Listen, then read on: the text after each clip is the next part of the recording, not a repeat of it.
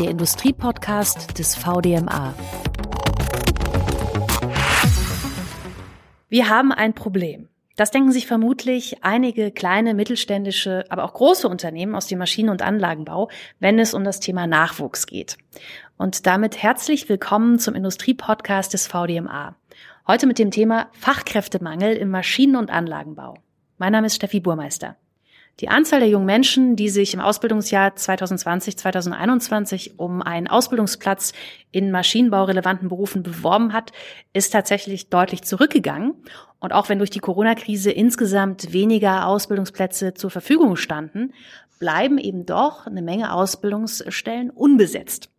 Woran das liegt und was Unternehmen dagegen tun können, Darüber sprechen wir mit unseren zwei Gästen, mit Dr. Jörg Friedrich, dem Leiter der VDMA-Abteilung Bildung, und mit Dr. Hans-Peter Klöß, dem Geschäftsführer und Leiter Wissenschaft, Institut der deutschen Wirtschaft Köln. Hallo, schön, dass Sie Zeit gefunden haben. Hallo, Frau Burmeister. Und natürlich Grüße nach Köln. Hallo, schöne Grüße nach Frankfurt. Wie sieht's denn jetzt ganz aktuell aus am Arbeitsmarkt, Dr. Klöß? Ja, heute sind die neuen Zahlen gekommen, mal wieder. Äh, jeden Monat ja die neue Pulsmessung aus der Bundesagentur für Arbeit. Insgesamt ist der Arbeitsmarkt, das denke ich, sollten wir doch nach vorne stellen, eigentlich bisher ganz gut durch die Krise gekommen. Gegeben den Wirtschaftseinbruch im letzten Jahr mit über viereinhalb Prozent hat sich der Arbeitsmarkt dann doch relativ als robust erwiesen. Das hat natürlich damit zu tun, dass wir massiv Kurzarbeit äh, unterstützt haben dass da viele ähm, Maßnahmen quasi auch so gewirkt haben, dass Arbeitsplätze gehalten und gesichert werden konnten, trotz eines enormen ähm, Wirtschaftseinbruches, der ja in manchen Branchen noch über die viereinhalb Prozent hinausgegangen ist. Was uns so ein klein wenig Sorge macht, ist zum einen die zunehmende Zahl oder die nicht äh, so stark zurückgehende Zahl der Langzeitarbeitslosen.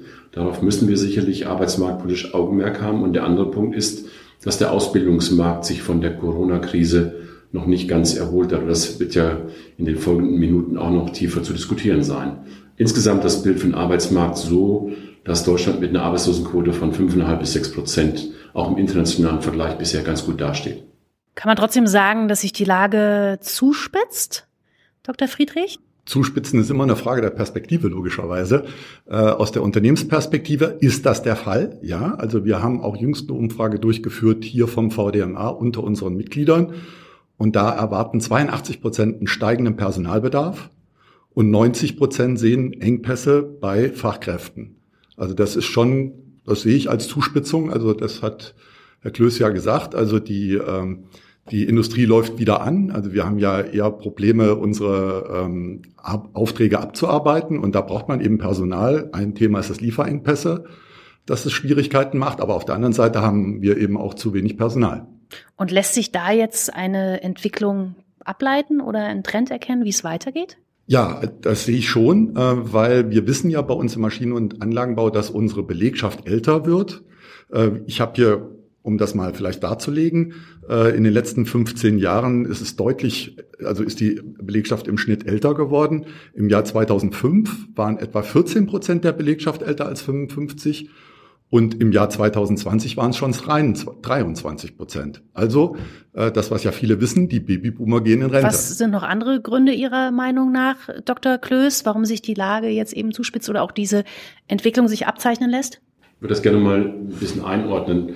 Äh, als ich sagte, dass wir von der Arbeitslosigkeitsseite her eigentlich ein Bild haben können, was ähm, im internationalen Vergleich ganz gut aussieht, kommen wir sehr schnell und Herr Friedrich hat das zu Recht betont, jetzt aus Sicht des VDMA, aber auch gesamtwirtschaftlich in eine Debatte, wo wir über jetzt schon wieder, obwohl wir noch in einem Wiederaufholprozess sind gegenüber dem Einbruch vom letzten Jahr, in eine Diskussion hineingegangen sind, die von der Überschrift äh, Fachkräfteengpässe ganz klar geprägt ist.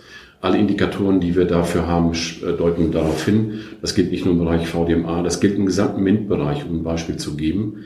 Äh, die MINT-Lücke, die wir auch äh, regelmäßig hier im Institut messen, also die, das, das, der, der Überhang der verfügbaren Stellen im MINT-Bereich, Mathematik, Informatik, Naturwissenschaften, Technik, der Überhang der angebotenen Stellen gegenüber den oder der zur Verfügung stehenden Stellen und den ähm, zur Verfügung stehenden Bewerberinnen und Bewerbern. Diese Lücke ist mit 277.000 mittlerweile schon wieder höher als vor Corona. Das heißt, der Corona-Effekt, was diese MINT-Lücke anbelangt, ist sozusagen schon herausgewachsen. Und das ist genau der Beleg dafür, dass wir in eine Demografiesituation hineinlaufen, äh, beginnen hineinzulaufen, die ganz klar vom Ausscheiden sogenannter geburtsstarker Jahrgänge geprägt ist und wo wir von Jahr zu Jahr eine aufgehende äh, Lücke in diesem Verhältnis zwischen Angebot an Arbeitskräften und Nachfrage an Arbeitskräften hineingehen. Und das ist der Punkt, der jetzt auch mit Blick auf eine neue Koalition und auf die anstehenden großen Transformationsaufgaben die natürlich einen erheblichen Fachkräfte-Input äh, brauchen, der uns äh, schon ein wenig Sorge macht, weil sich das auch als eine durchaus eine Wachstumsbremse, auch als eine Transformationsbremse erweisen kann. Und diese, äh, sagen wir, MINT-Lücke ist namentlich, Herr Friedrich, auch in Ihrem Bereich Maschinen, Fahrzeugtechnik äh, ausgeprägt, Energie, Elektro, dort ist ein weiterer Punkt und auch im Bereich der Metallverarbeitung.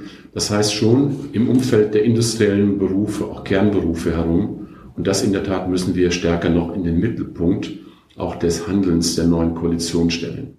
Kann man denn vielleicht sehen, ob es andere Branchen gibt, die äh, aktuell das Problem nicht so massiv haben? Also wo sind die ganzen Bewerberinnen und Bewerber, Dr. Friedrich?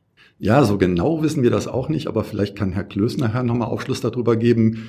Also wir vermuten oder ich vermute in dem Fall, äh, dass viele jetzt eben in Bereiche hineingehen, wo man sieht, da ist mehr Sicherheit und da sind äh, Fachkräfte gefragt, zum Beispiel in den Pflegeberufen, äh, aber auch im öffentlichen Dienst, weil da ja mehr Sicherheit versprochen wird.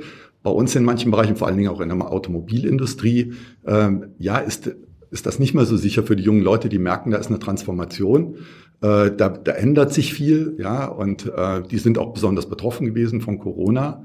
Also so, dass wir zum Beispiel im Maschinen- und Anlagenbau im letzten Ausbildungsjahr einen Rückgang von ähm, oder, oder einen Rückgang von 16 Prozent äh, hatten, was die Bewerberzahlen anbetrifft und 8000 Plätze unbesetzt blieben. Dr. Klöß, wissen Sie, wo die Bewerberinnen und Bewerber geblieben sind?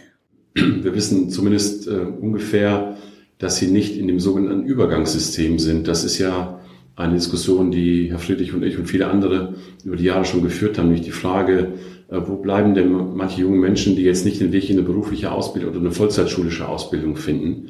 Da war ja früher dieses sogenannte Übergangssystem eine der, sagen wir, Einmündungspfade für besondere Maßnahmen, berufsvorbereitende Maßnahmen zum Beispiel. Da jedenfalls hatten, haben wir keine Zunahme.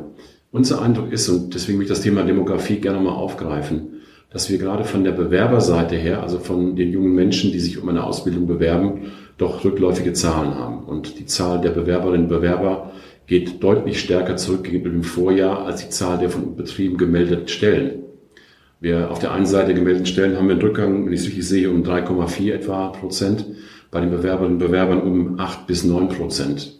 Und in der Tat ist die Frage, wo bleibt denn die, das, das Delta sozusagen? Und da ist schon der Eindruck, dass äh, gerade mit Blick auf die Corona-Pandemie, und deswegen habe ich das eben auch erwähnt, äh, schon die Frage ist, äh, junge Menschen, äh, sagen wir, in der Berufsorientierung haben sie nicht die Gelegenheit gehabt, in den letzten eineinhalb Jahren so intensiv an Betriebe äh, an Kontakte zu schließen. Diese Phase der, der Berufswahl nach einer Schule äh, ist ja von entscheidender Bedeutung, wohin ich einmünde. Gehe ich auf die eine Seite in die berufliche Bildung oder gehe ich an die Hochschule?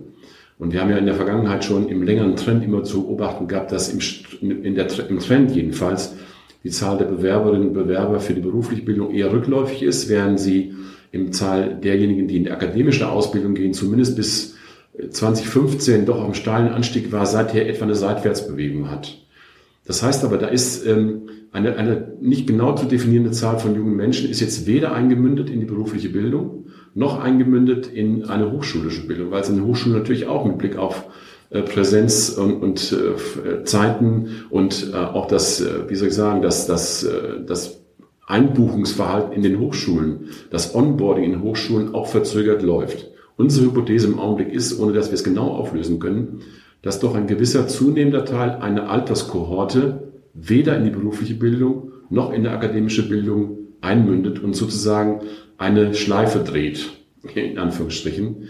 Und das macht natürlich mit Blick auf eine ähm, Ökonomie, eine Volkswirtschaft, die am Ende davon lebt, dass sie qualifizierte Kräfte hat, durchaus das Jahr 2020, 2021 durchaus zu einem herausfordernden Jahr. Ich möchte vielleicht noch kurz ergänzen. Sie haben es angesprochen, Herr Klöß, das Thema ähm, ich, ich nenne es mal Akademisierung, äh, steht ja immer im Raum, also dass die jungen Leute dann nicht mehr in die berufliche Bildung, sondern ins Studium gehen. Diesen Trend beobachten wir jetzt im Augenblick nicht mehr. Ich habe die neuesten Studien, Anfängerzahlen gerade auf den Tisch bekommen und danach ist der Maschinenbau, die Zahlen sind deutlich zurückgegangen. Gut, das kann man auch auf Corona vielleicht zurückführen, dass ausländische äh, Studierende, die wir sonst hier bei uns haben, nicht mehr einreisen konnten. Aber ähm, beim Thema Informatik zum Beispiel, die sind stark angestiegen. Also ich glaube, dieses Thema Image, was ich vorhin schon mal erwähnt habe, das betrifft sowohl bei uns im Maschinenbau, dem beruflichen Bereich, als auch den akademischen Bereich. Also dass das Thema ja Schwierigkeiten vielleicht auch in der Automobilindustrie auch bei uns auf den Maschinenbau mit ja kapriziert wird. Das ist schon so. Auch die, die Zuwanderung über die Hochschule, Herr Friedrich, hat ja in den letzten eineinhalb Jahren faktisch nicht stattgefunden, nicht wahr?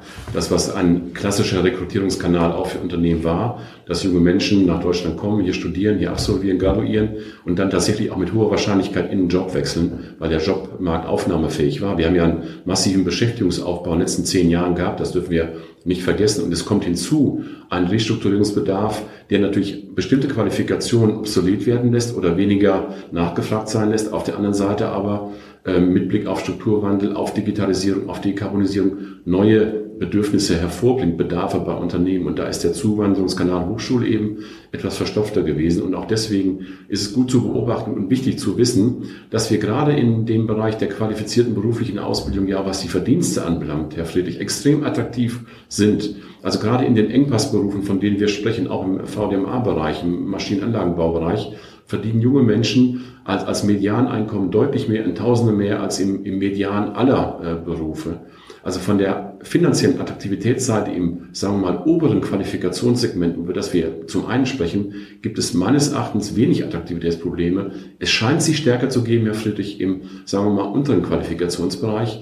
Wir haben leider den Befund, dass sich die Entscheidung von Hauptschulabsolventinnen und Absolventen in einen Beruf zu gehen, der nur einen Hauptschulabschluss erfordert, dass die strukturell weiter abnimmt. Das heißt, wir haben in einem, sagen wir mal, im bestimmten Qualifikationssegment, im unteren Qualifikationssegment, dort haben wir erhebliche Passungsprobleme und auch Attraktivitätsprobleme der beruflichen Ausbildung, so wie wir sie kennen. Was kann ich als Unternehmen denn jetzt aber ganz konkret tun, um meine Aus- und Weiterbildung attraktiver zu gestalten, um wieder Bewerberinnen und Bewerber zu ziehen, Dr. Friedrich? Ja, als erstes erstmal ausbilden überhaupt.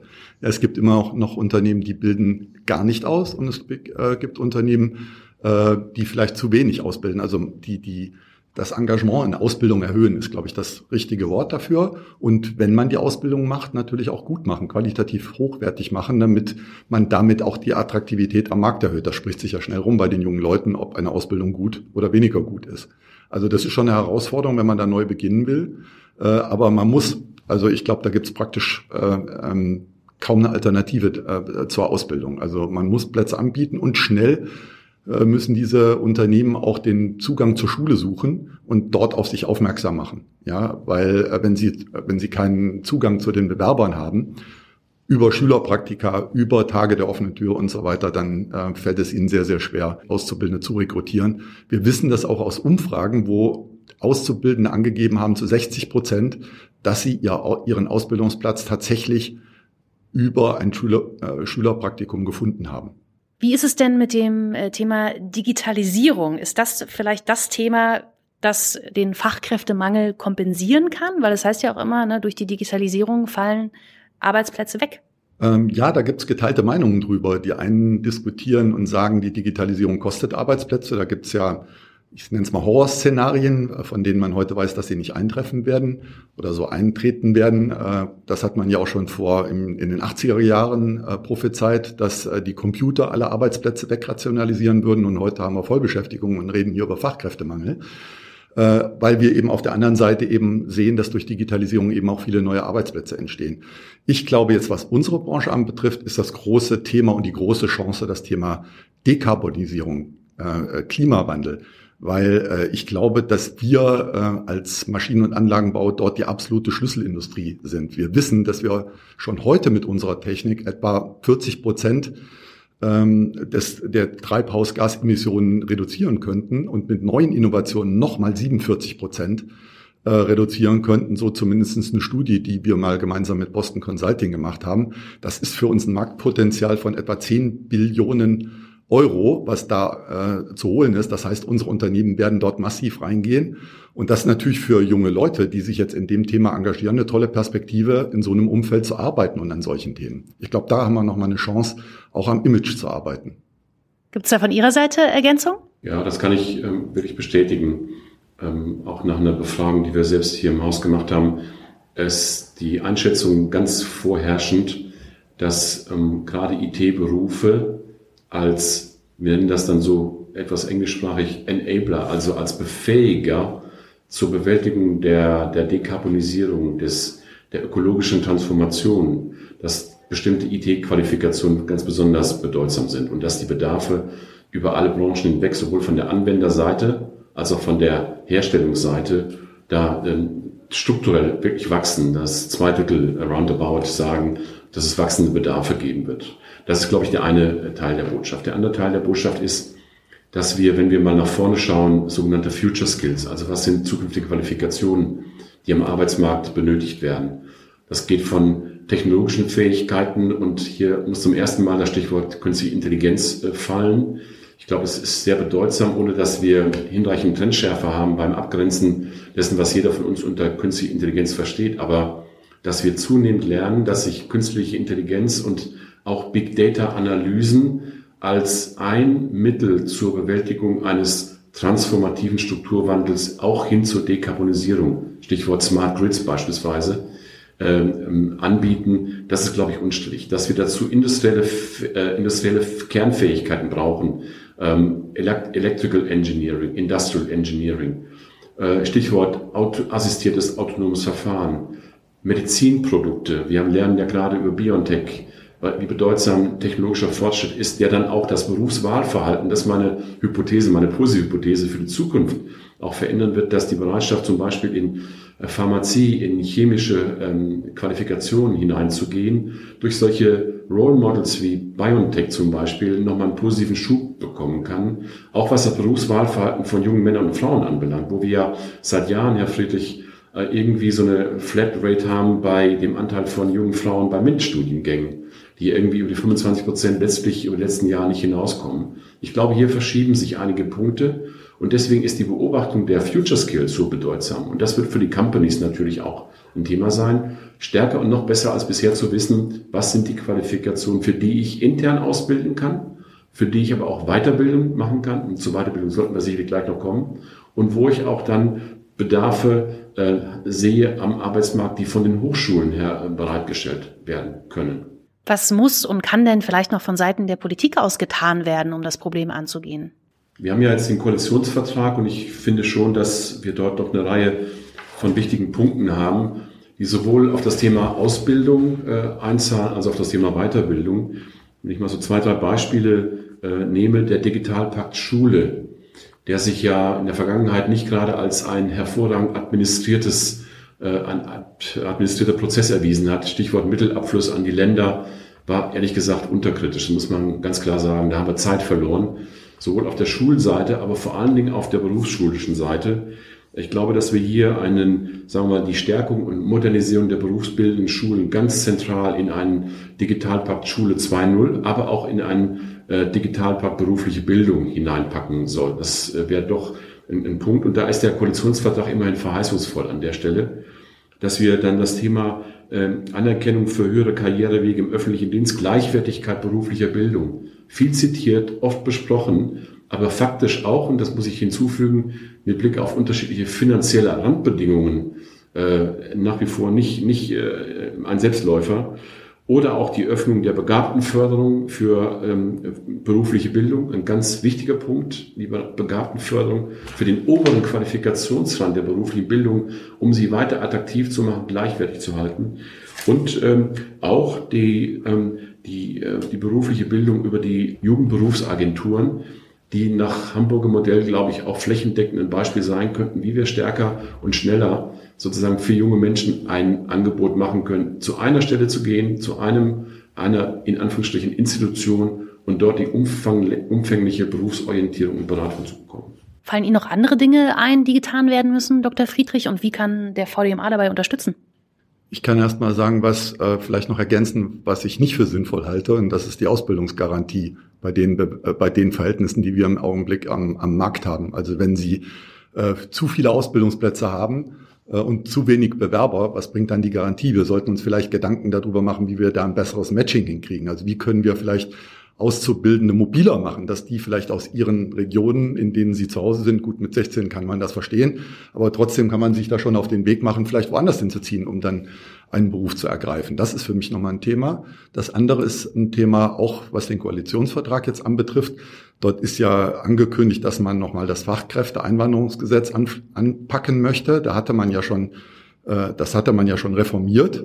Und jetzt will man das in dem Sinne jetzt erweitern, wie wir das eigentlich schon lange fordern, dass man eben nach kanadischem Vorbild so ein sogenanntes Punktesystem einführt und damit vielleicht dann attraktiver wird äh, für ausländische Fachkräfte bei uns zu beginnen. Wir hatten auch in der Umfrage, die ich vorhin schon erwähnt hatte, mal gefragt, äh, und da nach, de, nach dem Fachkräfteeinwanderungsgesetz, ob das überhaupt genutzt wird und äh, ob darüber Fachkräfte eingestellt werden. Und da haben nur sechs Prozent der Unternehmen angegeben, dass sie das bisher nutzen. Also da ist bestimmt noch Potenzial, diese demografische Lücke, die auch der Herr Klöß schon angesprochen hat, dem zu begegnen und da mehr Fachkräfte zu gewinnen.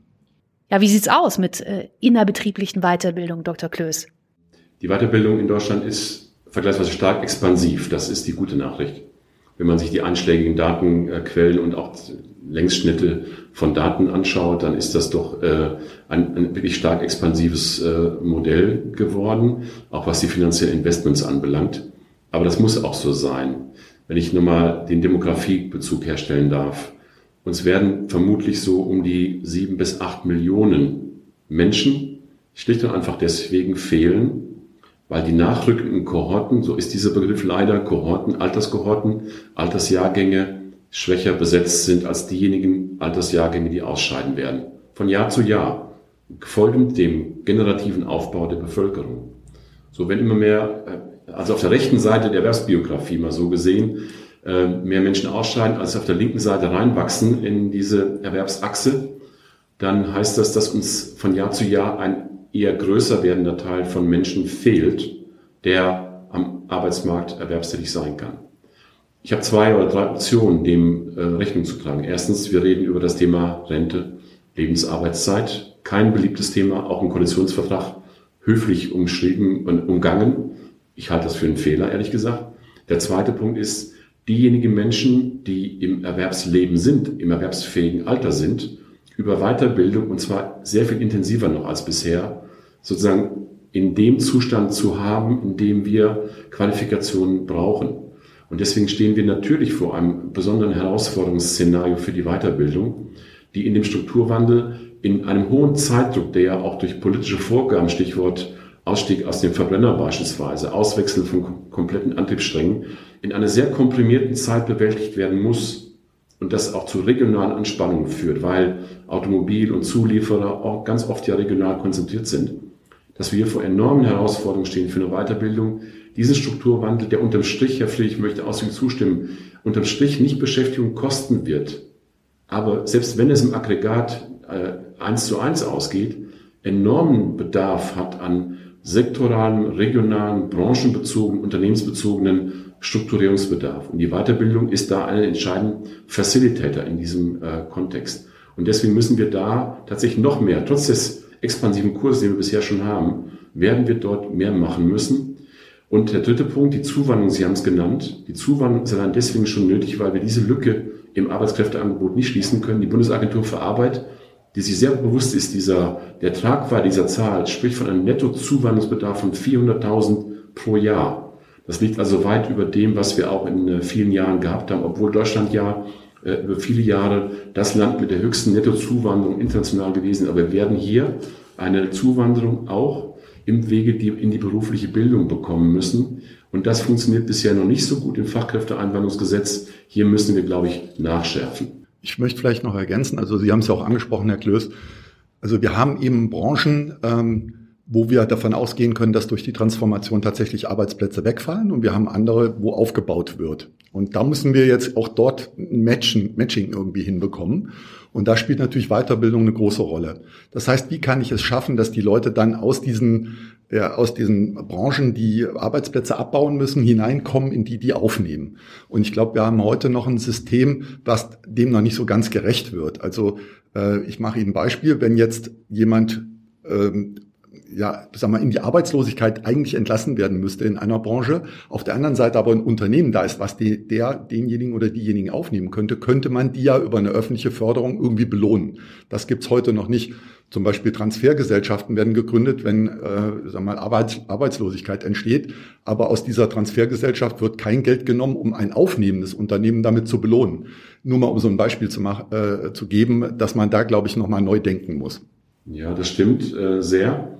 Äh, ich habe mir mal die Förderkulisse der bisherigen Weiterbildungsmaßnahmen angeschaut, die wir nach dem sogenannten SGB II, SGB III insgesamt haben. Wir haben ja, das müssen wir auch hinzufügen, zwei große Gesetzesvorhaben gehabt, Arbeit für Morgen Gesetz und Qualifizierungschancen-Stärkungsgesetz, wo wir die Arbeitsmarktpolitik äh, in, aus, aus Nürnberg von den Arbeitsagenturen nochmal empowered haben, stärker als bisher auch präventive Qualifizierungsmaßnahmen zu machen. Früher war das Bild, wir setzen dann an, wenn Arbeitslosigkeit faktisch schon entstanden ist oder in geringerem Maße, um sie zu vermeiden. Aber jetzt ist die Arbeitsmarktpolitik, auch die Qualifizierungspolitik stärker als zuvor schon präventiv, aber sie wird noch mehr präventiv, so meinen wir jedenfalls, werden müssen. Das geht bis äh, zur Frage der Förderkulisse. Und aufgefallen ist mir, dass die Förderkulisse bisher überwiegend bei Beschäftigten an ist, weniger bei den Unternehmen. Das ist der erste Punkt.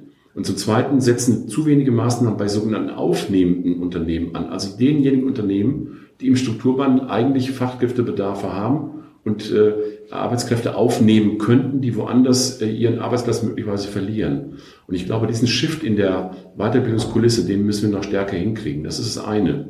Das andere, ich denke, wir müssen uns dem Thema informelles Lernen weiter zuwenden. Wir haben in der Vergangenheit immer stärker auf Zertifikate geachtet auf, auf Weiterbildungszertifikat. Ich glaube, die Realität eines schneller werdenden Strukturwandels ist, dass wir stärker auf informelles Lernen schauen, Lernen im Prozess der Arbeit. So ist jedenfalls die Akzeptanz auch in den Betrieben ganz klar. Wir wollen die Weiterbildung quasi in den Arbeitsalltag integrieren. Wir wollen über Dinge wie Nanodegrees, Learning Nuggets, sind alles neue Begriffe, Mobile Learning, Gamification, Augmented Reality.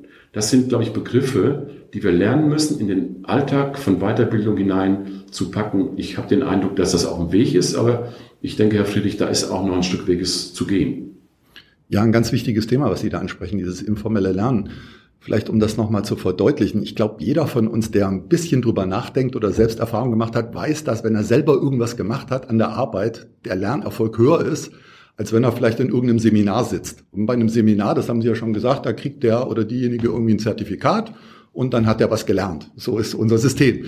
Aber wenn wir in, in, innerhalb der Arbeit lernen, dann wird das praktisch nicht in irgendeiner Form honoriert oder wird auch nicht noch nicht mal aufgezeichnet oder versucht irgendwie zu erfassen. So und das ist die Idee, äh, die der Herr Klöß, glaube ich, eben nochmal versucht hat zu, zu, beschreiben. Wir müssen irgendwie gucken, wie wir diese Lernfortschritte, die wir im Bereich der Arbeit über dieses informelle Lernen machen, irgendwie so zusammenfassen, dass das dann auch in den oder diejenigen einzahlt. Ja, also dass man weiß, dass der oder diejenige das gelernt hat.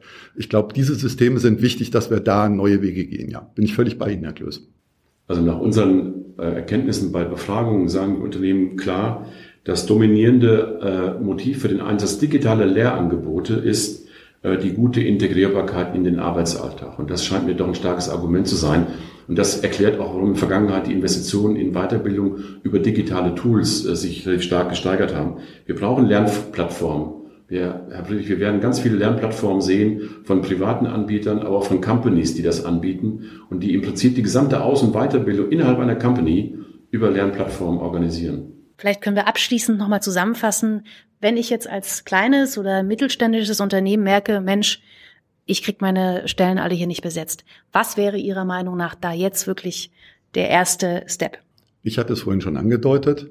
Thema Ausbildung in den Fokus nehmen, mich dort engagieren, nah an die Schulen ran, gute Berufsorientierung anbieten, gute Schülerpraktikum anbieten. Ansonsten auch gucken, Richtung Fachkräfteeinwanderungsgesetz ergibt sich vielleicht eine Möglichkeit, wenn ich am normalen Fachkräftemarkt also nicht zum Zuge komme, ja, dann bin ich ja unter Druck, ergeben sich vielleicht da für mich neue Möglichkeiten. Und wie konkret können Sie als VDMA da unterstützen? Ja, wir haben ja als Ziel in unserer Bildungsabteilung im VDMA unseren Mitgliedern explizit zu helfen, Nachwuchskräfte, vor allen Dingen technisch, technische Nachwuchskräfte zu gewinnen. Da haben wir zahlreiche Maßnahmen. Eine möchte ich mal ähm, exemplarisch nennen. Das ist unsere neue Nachwuchsmesse Tech Talents, die wir letztes vor drei Wochen, glaube ich, veranstaltet haben wo eben 68 Unternehmen und 45 Hochschulen auch mal dargelegt haben, den jungen Leuten, was überhaupt für Möglichkeiten im technischen Bereich bestehen, in der Ausbildung und im Studium und wir natürlich über solche Möglichkeiten jetzt und die virtuellen Möglichkeiten junge Leute bundesweit erreichen können, weil ja normalerweise solche Ausbildungsmessen ja eher ein regionales Geschäft sind. Anderes Beispiel ist zum Beispiel unsere Nachwuchsstiftung, die schon seit Jahren ganz konkret die Berufsschulen und die Ausbilder in ihren Unternehmen unterstützt, Ausbildung besser zu machen und neue Themen wie zum Beispiel Digitalisierung in die Ausbildung zu tragen. Wir haben heute über den Fachkräftemangel im Maschinen- und Anlagenbau gesprochen und Ihnen als Unternehmen hoffentlich auch Mut und Hoffnung gemacht und Input geliefert, was Sie dagegen tun können. Vielen Dank an unsere Gäste, Dr. Jörg Friedrich, den Leiter der VDMA-Abteilung Bildung, und Dr. Hans-Peter Klöß, den Geschäftsführer und Leiter Wissenschaft, Institut der deutschen Wirtschaft Köln. Vielen Dank Ihnen. Ich danke auch. Danke Ihnen. Mehr Infos bekommen Sie auf der Webseite des VDMA unter Bildung und modernes Arbeiten. Hören können Sie den Industriepodcast des VDMA auf Spotify und Apple Podcast. Der Industriepodcast des VDMA.